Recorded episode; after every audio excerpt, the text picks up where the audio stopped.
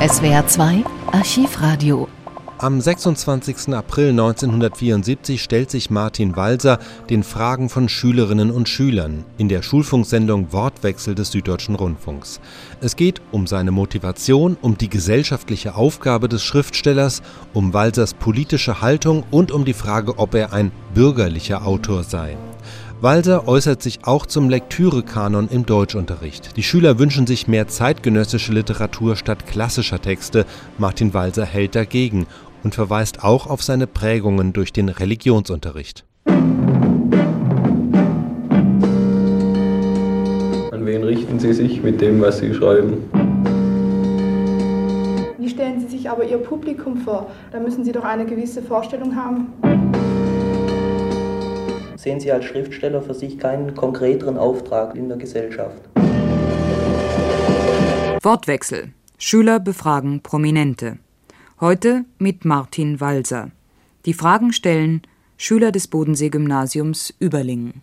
Herr Walser, also Sie sind äh, uns allen als Schriftsteller bekannt und deshalb möchte ich Ihnen die erste Frage eben äh, danach stellen, wie Sie die Funktion äh, des Schriftstellers in der heutigen Zeit sehen.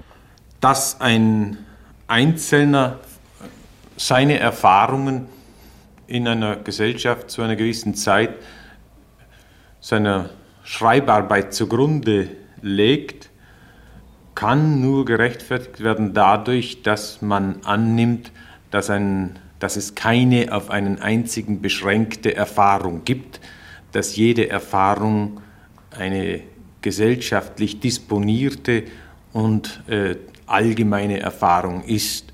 An wen richten Sie sich mit dem, was Sie schreiben? Ich richte mich an niemanden, weil ich nicht glaube, dass äh, die Arbeit äh, derart ist, dass man sie jemandem zuliebe äh, ausrichten kann. Also man kann nicht zielen beim Schreiben. Natürlich, wenn man lang genug diese äh, Schreiberei betreibt, dann und wenn man eine Sache überarbeitet zum Beispiel, dann überarbeitet man sie vielleicht bewusst nach naja, nicht nach Zielgruppen, wie man sonst vielleicht in der Werbung sagt, aber natürlich schon nach Erfahrungen, die man mit einzelnen Zeitgenossen schon gehabt hat. Aber beim Schreiben selber, die Hauptsache der Arbeit ist äh, so wenig dirigierbar. Das, äh, was man schreibt, ist so wenig kommandierbar, man ist so wenig souverän. Das ist eine so unfreiwillige Arbeit. Man, keiner kann doch darüber befinden, was ihm in der nächsten halben Stunde einfällt das hat eine Notwendigkeit, die jenseits äh, des Willens liegt. Ich will damit überhaupt nicht sagen, dass das äh, irgendwas mit dem zu tun habe, was man früher schöpferisch genannt hat, mit diesem aus der Religion äh, heruntergekommenen und missbrauchten Wort. Das meine ich überhaupt nicht. Ich meine nur, dass gewisse Erfahrungen, meist negativer Art, sagen wir Verletzungen, allgemein gesagt, äh, sind ins Bewusstsein und ins Unterbewusstsein eingegangen und später, wenn sie sich äh, summiert haben, entsteht ein Bedürfnis, diese vielen, vielen kleinen Beschädigungen zu beantworten. Und da fängt man an, etwas zu schreiben. Das, was man da schreiben will, ergibt sich wirklich aus der Summe der Beschädigungen, die man erfahren hat. Und man hat das eben dann nicht in der Hand und kann nicht zielen. Man richtet sich also an niemanden, man stellt es zur Verfügung und die Leute nehmen es oder nehmen es nicht. Wie stellen Sie sich aber Ihr Publikum vor, dass Ihre äh, Romane nicht gerade als Unterhaltungsromane zu, aufzufassen sind? Das merkt man ja sofort und da müssen Sie doch eine gewisse Vorstellung haben von Ihrem Publikum. Hm, warum müsste ich eine Vorstellung haben? Dass Sie in der Art, oder Sie Dass müssen doch wissen, wer, äh, oder sich vorstellen, wer liest es und wie kommt es an oder wie fasst man es auf? Na, aber es, es, würde mich ja nichts nützen, das zu wissen, weil ich mich ja nicht danach richten kann, weil die Arbeit äh, unfreiwillig ist, nicht wahr? Weil man es, äh, weil man es nicht in der Hand hat. Äh, das, ich glaube, man kann sich diese Arbeit gar nicht äh, unfreiwillig genug vorstellen. Alles, was wir äh, so denken mit dem, mit dem Zielen und Beabsichtigen auf diesem Feld, das scheint mir unglaublich übertrieben zu sein.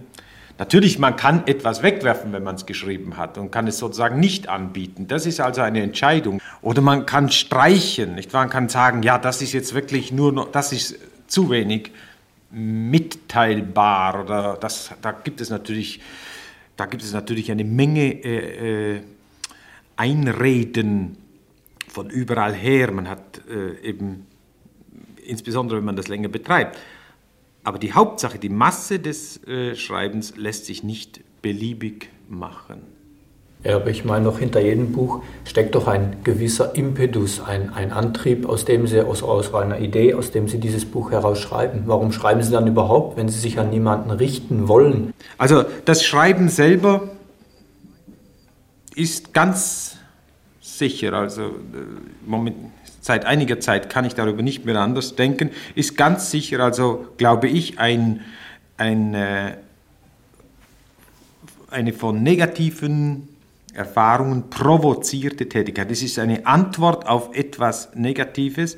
Es ist ein Behauptungsversuch. Es ist der Versuch, eine Identität, die einem die Welt nicht so garantiert, nicht so hingerichtet hat, wie man das selber möchte, und jetzt macht man selber einen, einen, einen äh, Behauptungsversuch. Also ist dieses, äh, nehmen Sie das einmal, nicht wahr? Äh, Sie sind jemand, wer Sie sind, das sagt Ihnen das Elternhaus, Ihre Freunde, das sagt Ihnen die Schule, das sagt Ihnen später der Beruf, das sagt Ihnen die Leistungsgesellschaft. Sie kriegen Noten, Sie werden eingeschätzt, Sie werden geliebt oder gehasst, da kriegen Sie ein Bild von sich. Es könnte sein, dass Sie mit diesem Bild dass man ihnen rundum zuspielt, nicht zufrieden sind und sie möchten diesem Bild widersprechen. Gut, und dann schreiben sie und, äh, und stellen oder erwerben sich, schreiben eine andere, wir nehmen jetzt ein Beispiel, man könnte andere nennen, aber das ist vielleicht ein, ein, ein wichtiges Beispiel. Sie äh, stellen sich ein anderes Bild zusammen als das, das andere Leute von ihnen haben. Und indem sie diese Arbeit machen, vergewissern sie sich ihrer selbst, die, durch diesen Behauptungsversuch werden sie zweifellos ein anderer, als der sie waren, bevor sie begonnen haben. Also ist für sie einmal die Schreibarbeit, dieser Prozess, nehmen Sie als Parallelbeispiel anderer Art die Psychoanalyse, dieses Schreiben ist für Sie, also für den, der schreibt, ist das eine, eine wichtige Sache. Sie können dann nur noch fragen, warum stellt das zur Verfügung, warum veröffentlicht er das.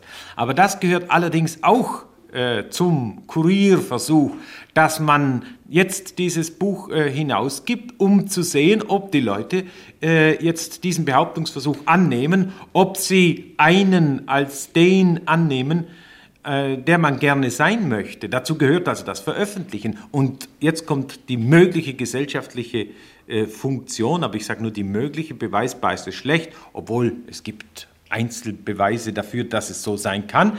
Die mögliche gesellschaftliche Funktion ist eben die, dass andere Leute auch in einer solchen Gesellschaft unter einer mehr oder weniger beschädigten äh, Identität, unter mehr oder weniger beschädigtem Selbstbewusstsein zu leiden haben, äh, weil sie von Schule bis äh, Berufsende andauernd bewertet werden und meistens nicht so, wie sie selbst sich bewerten würden. Diese Diskrepanz zwischen sein wollen und sein dürfen ist eine andauernde, gestatten Sie, eine andauernde Leidensmenge.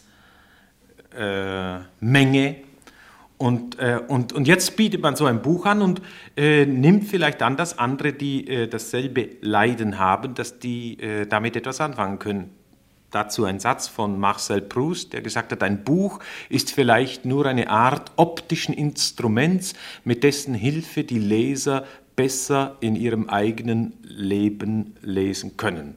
Ich möchte nochmal darauf eingehen, also es kam da doch ganz stark der Aspekt heraus, äh, dass Sie in erster Linie, wie Sie es nannten, eben Ihre eigenen Beschädigungen äh, schriftlich niederlegen äh, und vielleicht auch äh, mit einer gewissen Absicht, äh, dass andere Leute auch davon profitieren können.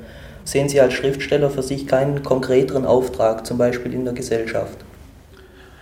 Also jetzt äh, haben wir vor allem natürlich, oder ich habe vor allem bis jetzt von Romanen geredet, natürlich äh, die besonders, die ich als besonders bewusstseinsintim oder bewusstseinsnah empfinde.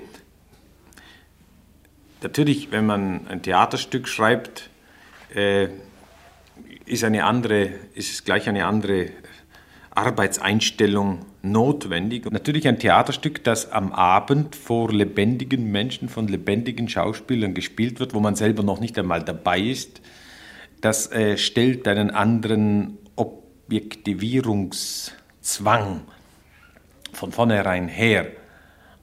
Insbesondere, weil man ja auch nicht allein ist.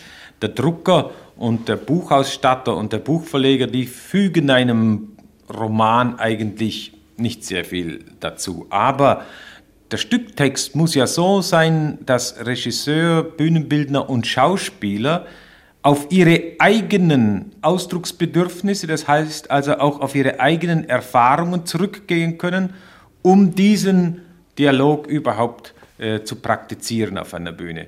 Das heißt, da gibt es gar keinen Einzelnen mehr. Das heißt, da müssen die Erfahrungen, die da verarbeitet werden, von vornherein allgemeiner sein, also die sind von vornherein gesellschaftlicher bezogen als äh, die Bewusstseinsfelder, die im Roman ausgebreitet werden. Das ist ganz klar. Und was ergibt sich daraus? Dass das Theater unmittelbarer politisch ist oder sein kann. Aber ich glaube, eo ipso ist, weil es eine kommunale Angelegenheit ist, eine öffentliche Angelegenheit und weil die, der Öffentlichkeit, der Öffentlichkeitscharakter des Theaters ist äh, fast das Wichtigste. Nicht wahr? Wird jeden Tag noch wichtiger, mit jedem Tag, dem es Fernsehen gibt, wird der Öffentlichkeitscharakter des Theaters noch unersetzlicher, noch wichtiger. Und das, ganz klar, das stellt den Autor vor, man könnte schon fast sagen, politische Entscheidungen. Was verfolgen Sie dann mit einem Theaterstück, wenn Sie ein Theaterstück ja. schreiben? Denn also, wenn man irgendwelchen äh, sozialen Charakter sieht, äh, sehe ich eine gewisse Diskrepanz darin, dass sie also einerseits in einem Roman von eigenen Erfahrungen eben äh, profitieren lassen und auf der anderen Seite ja zum Beispiel äh, wohl nicht die Erfahrungen haben können, die ein Arbeiter zum Beispiel hat. Mhm. Sie also vielleicht äh, da überhaupt nicht berufen sind, ein Theaterstück zu schreiben, das auch ein Arbeiter versteht und das einem Arbeiter eingeht, sondern dass sie sich vielleicht doch äh, dann auch in ihren Theaterstücken an, an irgendein elitäres Publikum wenden. Ja, wenn Sie nach dem Arbeiter gleich das elitäre Publikum beginnen lassen, also ich äh, hätte ich vielleicht am Anfang schon dazu sagen müssen, da sehe ich für Theater und Roman keinen Unterschied, äh, dass ein Autor natürlich immer ein Autor seiner Klasse ist. Nun nenne ich das nicht, ich bin von Hause aus, äh, also von zu Hause aus bin ich äh, Kleinbürger und werde das auch äh, bleiben. Und habe immer festgestellt, dass mein Publikum deswegen ganz von selbst sind Kleinbürger. Ich könnte nie ein proletarischer Autor werden, weil ich nicht die Erfahrungen eines Proletariers gemacht habe, sondern ich habe die Erfahrungen eines Kleinbürgers gemacht und mache sie lebenslänglich und das ist meine Klasse und es, äh, es stellt sich bei mir als eine Art Sinn auch heraus dieser eigentlich historisch äh, unglaublich wichtigen Klasse, ein auch nur halbwegs entsprechendes, der Wichtigkeit entsprechendes Selbstbewusstsein zu vermitteln, was sie nicht hat. Sie wird zerdrückt zwischen Proletariat und äh, Bürger, Großbürgertum. Und ich bin der Meinung, dieses Kleinbürgertum gehört natürlich viel mehr an die Seite des Proletariats. Da ist sein Platz, denn es, ist, äh, äh es teilt die Abhängigkeitserfahrungen des Proletariats, wenn es auch also historische Unterschiede dazwischen gibt. Aber das ist äh, meine Klasse und äh, im Theater kann ich also auch nur mich an Kleinbürger wenden. Und das ist nicht so, da liegt, das liegt nicht so weit auseinander, denn das Theater wird hauptsächlich, glaube ich, auch äh, von Kleinbürgern besucht. Äh, ein Autor, glaube ich, doch leitet doch seine Berechtigung oder eben seine Existenz doch sicherlich auch von seinem Erfolg ab und sieht darin vielleicht eine Bestätigung. Glauben Sie, dass diese Klasse ihren Erfolg ausgemacht hat? Ja, mein, das ist schwer feststellbar und man hört natürlich oft das Gegenteil. Also zum Beispiel ähm, in den Jahren 68, sagen wir 69, 70, da wurden äh, also Autoren meiner Generation, meiner Art, die Sie auch kennen, so, die wurden von äh, linksradikalen Studenten immer als äh, bürgerliche Autoren, sagen wir mal, bezeichnet und beschimpft.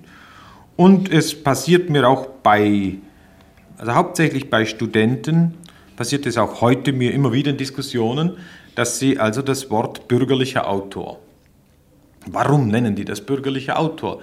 Äh, ich könnte wirklich aus sämtlichen Leserbriefen, die ich je bekommen habe, aus der Art meiner Auflagen, welche Bücher von mir gekauft werden, als ich meine, die, wie viel teure Bücher und wie viel Taschenbücher und so weiter, muss ich annehmen, dass ich kein bürgerlicher Autor bin. Denn äh, äh, warum verkaufe ich praktisch äh, nur Taschenbücher und teure Bücher können bei mir zehn Jahre lang können Sie da von 10.000, äh, von einer Auflage von 10.000 wegverkaufen und es sind immer noch welche da. Und in Taschenbüchern komme ich da mit einem einzigen Titel dann immer weit über 100.000. Das muss ja auch einen Grund haben. Der bürgerliche Bücherschrank äh, ist einfach äh, mir, glaube ich, verschlossen, da wo die äh, teuren Exemplare wirklich hineingehören. Das ist ein Beweis. Ein anderer Beweis ist tatsächlich, dass äh, was man so an Kontakten mit Lesern bekommt. Die Briefe, die ich bekomme, die sind manchmal so erstaunlich nah meinen, meinen eigenen Erfahrungen, dass es manchmal geht es bis ins Groteske, bis ins Doppelgängerhafte, äh, äh, was man da erfährt. Und aus all dem kann ich eben nicht die, äh, den Schluss ziehen, dass ich ein, äh, ein, ein bürgerlicher Autor bin. Nun ist unsere Sprache in, unserer, in soziologischer Verwendung recht unentwickelt. Deswegen gibt es diese, äh, dieses Missverständnis. Ähm, wenn Sie sich jetzt aber also vom Bürgertum irgendwie so absetzen als Schriftsteller des Bürgertums, auch, auch wie Sie vorhin sagten, eben mit Ihren Theaterstücken an das Kleinbürgertum herantreten, äh, dass Sie sich selbst als Kleinbürger verstehen, äh, welchen konkreten politischen Auftrag sehen Sie dann in Ihren Stücken? Also was möchten Sie erreichen? Ja, das, konkret? das ist zum Beispiel von Stück zu Stück verschieden. Also das war am Anfang sicher, äh, hatte das etwas mit der Verarbeitung des Dritten Reiches zu tun. Und jetzt, mein Gott, das äh, könnte ich, äh, das ist ein Plakat, was ich in, diesen, in, dieser, in dieser Abmessung hier nur äußern kann. Da geht es einfach äh, darum, eine, äh, auf jene Erfahrungen zu reagieren, die mir persönlich zeigen, dass unsere Demokratie noch nicht besonders praktisch ist, noch nicht besonders alltäglich, noch nicht besonders werktäglich und dass sie das also werden könnte. Und aus diesen Erfahrungen äh, schreibe ich jetzt Stücke, wenn ich noch welche schreibe. Also aber ich meine, selbst im Roman ist das jetzt inzwischen äh, bei mir ein Thema geworden. Das kann man nicht, äh, ich kann es nicht in Parteiabmessungen angeben. Es sind, ja, früher hätte man gesagt, gesellschaftskritische Stücke mit einer politisch doch ähm, umreißbaren Haltung, die man also eben als praktisch demokratisch, das ist ein anderes Wort dafür, als sozialistisch bezeichnen könnte. Also das wäre die Absicht. Und haben Sie also konkrete Vorstellungen, äh, also die Sie konstruktiv anbieten können, äh, oder äh, müssen Sie sich äh, eben es dabei bewenden lassen, lediglich eben unsere Demokratie als nicht werktäglich zu kritisieren. Ach, ich meine, äh, da arbeiten alle an einer Vorstellung äh, mit. Da gibt es äh, Tausende, Hunderttausende Mitarbeiter am täglichen Prozess in dieser öffentlichen Meinung einer Gesellschaft. Das geht vom Selbstverständnis des Schriftstellers bis zur äh, Selbstorganisation der Schriftsteller im, in gesellschaftlicher Abmessung, sagen wir gewerkschaftliche Organi Organisation. Das geht bis zu einer solchen Diskussion, wie wir es jetzt gerade gehabt haben in Solzhenitsyn. Das geht mit äh, Meinungsbildung über Vietnam oder über Chile. Da ist ein andauernder Prozess der Meinungsbildung Und da die Hauptmeinungsverbreitungsapparate äh, natürlich in den Händen des Kapitals sind und äh, sehr viele Intellektuelle natürlich auch durch irgendwelche Umstände äh, keine andere Möglichkeit gesehen haben, als Dienst zu tun in diesen Meinungsbildungsapparaten des Kapitals. Deswegen äh, ist es, äh, glaube ich, ist es einigermaßen wichtig, äh, dieser Übermacht einer formierten Meinung äh, etwas entgegenzusetzen. Das wird zurzeit, glaube ich, wieder sehr wichtig. Herr Walser, Sie wollen bewusst machen, sagten Sie. Ja. Sie wollen verdeutlichen. Ja. Und was wollen Sie dann mit dieser Verdeutlichung erreichen?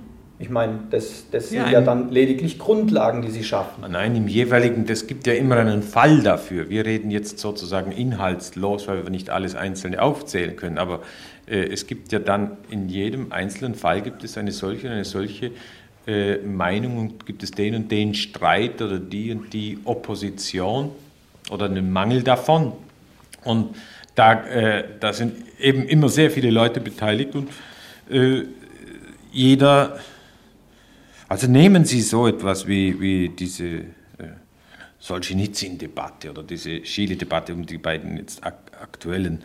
Da gibt, das ist doch eine Frage, äh, dass äh, äh, das äh, öffentliche Verhalten von Intellektuellen als politisches, gibt es da Vorschriften, wie man sich zu verhalten habe? Ab wann ist das eine äh, moralische Frage und wer befindet darüber, was hier Politik und Moral ist und wo ist das Interesse in einem solchen Fall? Und weiß jeder, der dabei mitspricht, dass er jetzt dem und dem Interesse dient, ist ihm das Recht, nimmt er das in Kauf oder weiß er es gar nicht? Verstehen Sie, das sind doch alles sehr konkrete Fragen in einem bestimmten Augenblick. Und wer, da, wer sich da zu Wort meldet, der übernimmt die ganze Verantwortung für die Meinung, die er dann da anbietet. Wenn ich sage, ich weiß nicht, welche Wirkungen ich habe, dann muss ich trotzdem äh, einen Maßstab haben, nach dem ich mich jeweils richte. Und der ist ganz bestimmt nicht ein persönlicher, nur in mir liegender Maßstab, sondern da muss ich schon Genossen haben, mit denen ich oft und oft und oft das diskutieren kann, mit denen ich mich andauernd äh, sozusagen abklären muss, weil äh, ich glaube nicht, dass einer alleine überhaupt irgendetwas Sinnvolles denken kann insbesondere nicht, wenn es äh, gedacht ist äh, für einen gesellschaftlichen Prozess.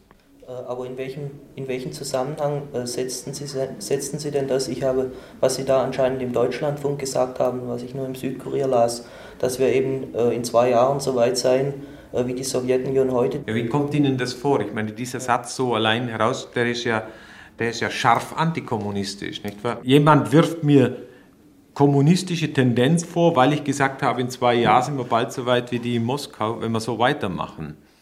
Das ist ein bisschen irre. Dieser eine Satz ist aus einem Telefongespräch mit DPA. Ein Mann von DPA hat mich angerufen an diesem Montag da und hat mit mir mindestens eine halbe Stunde lang telefoniert und der Effekt war dann das, dieser eine in direkter Rede äh, von DPA verbreitete Satz. Der Rest indirekte Rede, Kommentar von diesem Herrn. Dieser Satz ist ja nun mal geschrieben worden. Nein, der ist gesprochen worden. Gesprochen worden. Angeblich so. Ja, nicht wahr? Man hängt mit Ihnen unmittelbar zusammen und wenn man jetzt auf diesen Satz eingeht, wie stehen, wie stehen Sie jetzt dazu oder wie würden Sie das ausführen, ja. diese Befürchtungen, die Sie da geäußert haben? Ich würde sagen, da ist mir, da ist mir wirklich ein anti-sowjetischer Satz unterlaufen in dieser Stimmung wenn ich ihn so gesagt habe, dann ist es einfach ein Beweis, wie schnell man in eine antisowjetische Routine gerät.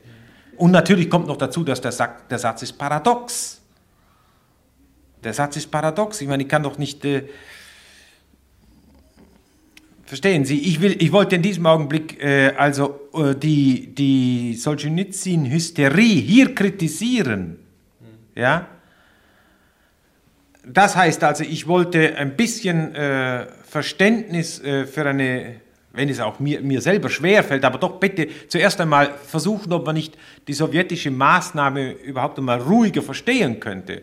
Und womit habe ich versucht, das zu äh, erreichen? Mit einem äh, von antisowjetischer Hysterie angesteckten Satz, in dem ich gesagt habe, wir werden bald so weit sein wie die in Moskau. Das ist ja, ich, ich hätte, wenn ich diesen Satz würde ich nie schreiben. Wenn der so im, im Telefongespräch gefallen ist, dann muss ich sagen, der, der ihn weiterverbreitet hat, der muss die Verantwortung dann dafür übernehmen. Ich, ich kann ihm nicht helfen, dann muss er ihn durch einen Kontext klar machen. Für mich wirkt er einfach als eine Paradoxie.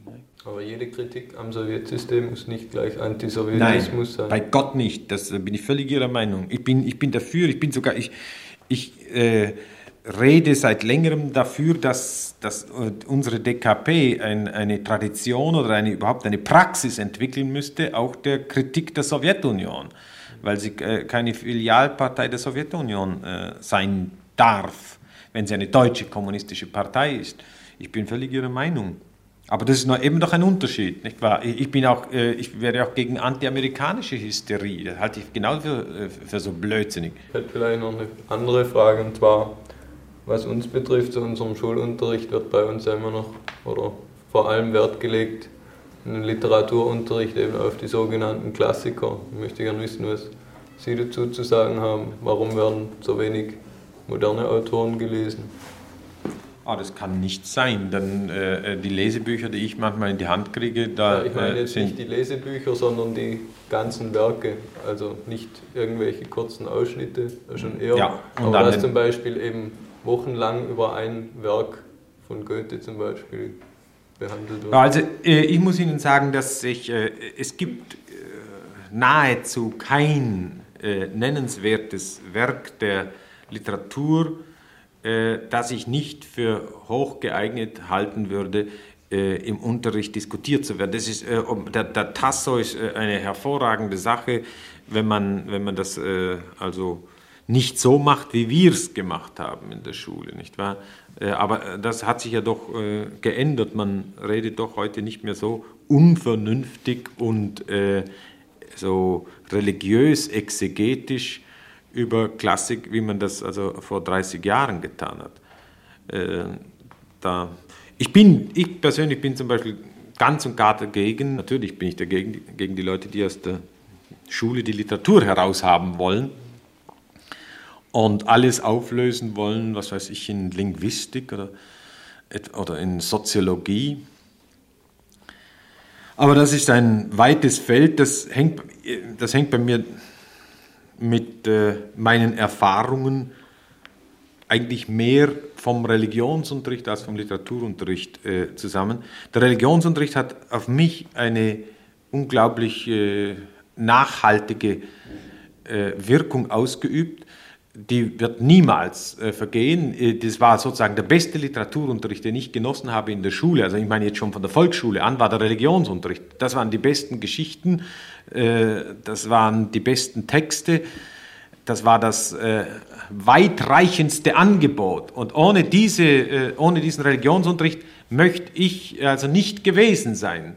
Und da ich Literatur nur für eine äh, profanierte Form und momentan sicher ganz und gar verrutschte Form äh, religiöser Arbeit halte, Fiktion, und Religion, das ist, das ist eine Struktur für mich, das sind eben die herausgekommenen Bedürfnisse der Menschen. Nicht wahr? Also, aus all diesen Gründen, die in der Richtung liegen, bin ich äh, dafür, äh, Literatur in der Schule ganz ernst zu nehmen. Und es ist vollkommen egal, ob diese Literatur von 1450 ist oder von 1974. Ich beschäftige mich seit äh, einem Jahr äh, hauptsächlich mit dem Jahr 1525. Und wenn ich nicht wieder weg müsste, ich würde, äh, ich, ich würde es also mein Leben lang in diesem Jahr aushalten. Und ich habe überhaupt nicht das Gefühl, dass ich unaktuell beschäftigt bin.